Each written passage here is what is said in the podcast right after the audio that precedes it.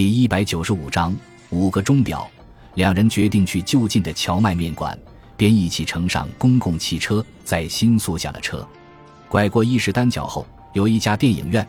他俩从电影院前走过时，鬼冠告诉朱武子，这就是植田氏和小汉川君去过的那家新闻片电影院。可是上映的片子已经换了。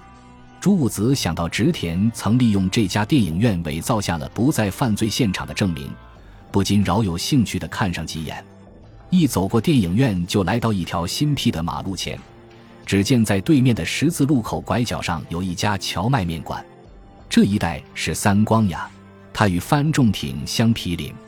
鬼怪说：“灯笼式的玻璃招牌上写着‘沙场街荞麦面条’。”鬼怪一边穿马路一边唠叨着：“近来在招牌上斯文的写上‘玉荞麦面条’的面馆愈来愈多。”我看还是从前那种生荞麦面条的招牌更有江户时代的风韵，味道也比较好，你说是吗？现在东京也渐渐庸俗起来了。两人分开门帘进入面馆，鬼怪对一个姑娘说：“来两个大碗的。”接着也不知他是怎么想的，进去和姑娘攀谈起来，向人家提一些奇怪的问题。哎，你知道植田先生住哪里吗？鬼怪问。知道的，在后面第三个胡同。姑娘答：“植田夫妇俩很爱吃荞麦面条吗？好像不太喜欢。不过一茶面馆靠他们家近，也许是和一茶打交道吧。”鬼怪不知与姑娘耳语了什么，姑娘突然神色严肃起来了。最近，植田家没有来交过面条。鬼怪问：“是的。”姑娘歪着头沉思了一下。朝朱屋子那瞥了一眼，他大概是不理解鬼怪为什么提这种问题，有点迷惑不解。可是朱屋子对于鬼怪想探问什么是有所领悟的，尽管不十分清晰。哦，来叫过的。不久前的一天晚上，姑娘总算回忆起什么来了。由于面馆比较小，大概厨房里也可听见鬼怪和姑娘的谈话吧。这时，一个青年的脸从厨房里探出来，插嘴道：“顾客先生。”那是三十日夜晚的事，是十点钟左右。鬼官压低了声音，和那个青年交头接耳谈了一阵后，他深深的点了点头，向青年道别，然后一个转身回到了座位上。鬼官的表情既没有特别开朗，也没有出现什么高兴的神态，然而他的说话声毕竟显出了满意的腔调。我估计大致上会是这么回事的。植田是请小早川君吃的炸虾荞麦面条，其实是这家面馆送去的。啊！朱武子感到很意外，叫出声来了。他的思路一下子有点跟不上来。两人吃完面条，从沙场出来后，鬼冠便解释给朱武子听：一茶面馆接到植田氏的订货，却如一茶面馆的人所说，是在九点钟。九点钟这个时候，小早川君正在看新闻电影片子。也应该是植田氏偷偷溜出电影院的时候，所以一茶面馆送炸虾面条到植田家里时，当时只有植田氏的妻子一个人在家。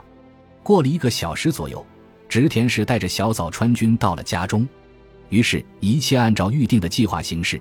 植田氏叫唤肚子饿，让妻子叫面馆送荞麦面条来。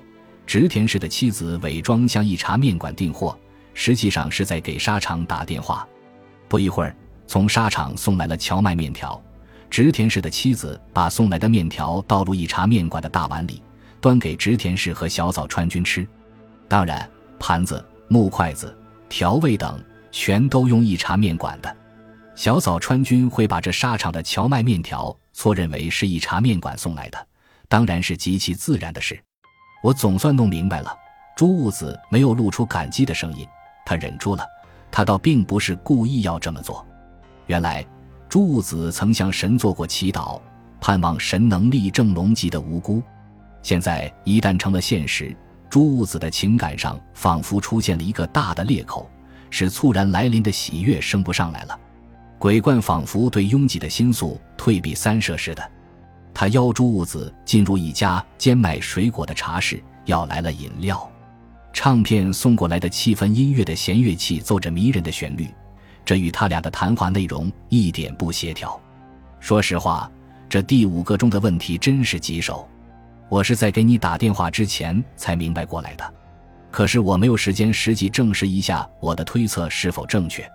由于昨天我让你受惊吓了，所以今天想尽早把情况告诉你，好让你高兴高兴。有鉴于此，我决定当着你的面进行实地侦查。如果没有在刚才那家面馆得出结果来，我打算把附近一带的荞麦面馆走遍，三家四家都不在乎。不过每次得吃荞麦面条。我心里实在担心，最后你肚子是否要撑破呢？哈哈哈！鬼怪把调羹拿到手中，放声大笑了。这话虽算不上什么好的幽默，但是看到鬼怪的笑脸，就会使人深信这个颈部真是位心地善良的好人。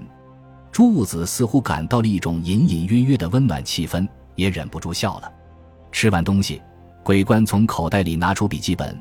翻到其中的某一页上，送到朱兀子的眼前。这一页上记着如下的一张一览表：正确的时间，播漫后的时间行动八点四十分，植田和小早穿进新闻片电影院。八点五十三分，植田的妻子向一茶面馆订面条。九点钟，一茶面馆送面条来。九点零五分，植田溜出新闻片电影院。九点十二分，植田去雏园内衣商店。九点二十二分，植田离开内衣商店。九点三十分，植田回到新闻片电影院。九点四十分，小早川走出新铜片电影院和植田会合。九点五十分，八点五十分到达植田家中。九点五十三分，八点五十三分向沙汤面馆订面条。十点钟，九点钟，沙场面馆送面条来。十点零五分。九点零五分，植田伟称去内衣商店出外作案。十点二十八分，九点二十八分，植田杀人后回家，伟称从内衣商归来。朱兀子一行一行看着，像在仔细玩味其中的内容。当然，这张表不能像列车时刻表一样囊括一切，我只是把最容易理解的内容写上去而已。我完全明白了，朱子说。接着，他又抬起头来说道。不过，我心里还留有一个没有解开的谜，没解开的谜。先前你不是说过的吗？你说已找到确实的证据，可以肯定植田的不在犯罪现场的证明是假的。这证据是什么呢？哦，是这么回事。鬼怪点了点头，把皮包放到膝上，从包里取出两张纸片，那是植田博人开给小早川和雏园的支票。由于鉴定笔记的需要。从银行里借出来的，请你拿着这两张支票仔细看看。”鬼怪说。朱兀子遵照鬼怪的话看过支票后，什么异常也没发现。这是两张兑现过的支票，一张票面是两万两千日元，另一张是五万两千五百日元，日期是昭和三十二年四月三十日，都有植田博人的签名盖章。朱兀子把支票翻过来观看。那张票面小的支票背后被染上了模糊不清的钢笔字迹，好像是墨水晕开来造成的。此外，就是小早川让二的住址、姓名和印章。另一张支票的背后也有着雏园内衣商店店主的姓名和印章，但没有墨水污迹，十分干净。朱子把两张支票的表里一而再的瞧看，还是没法理解鬼怪究竟在这支票上发现了什么。这东西有什么问题吗？朱子问：“嗯。”鬼怪的嘴角上浮起微妙的笑容。他问朱子：“我问你一个简单的问题，你给朋友写信的时候是怎样使用信笺的？怎样使用？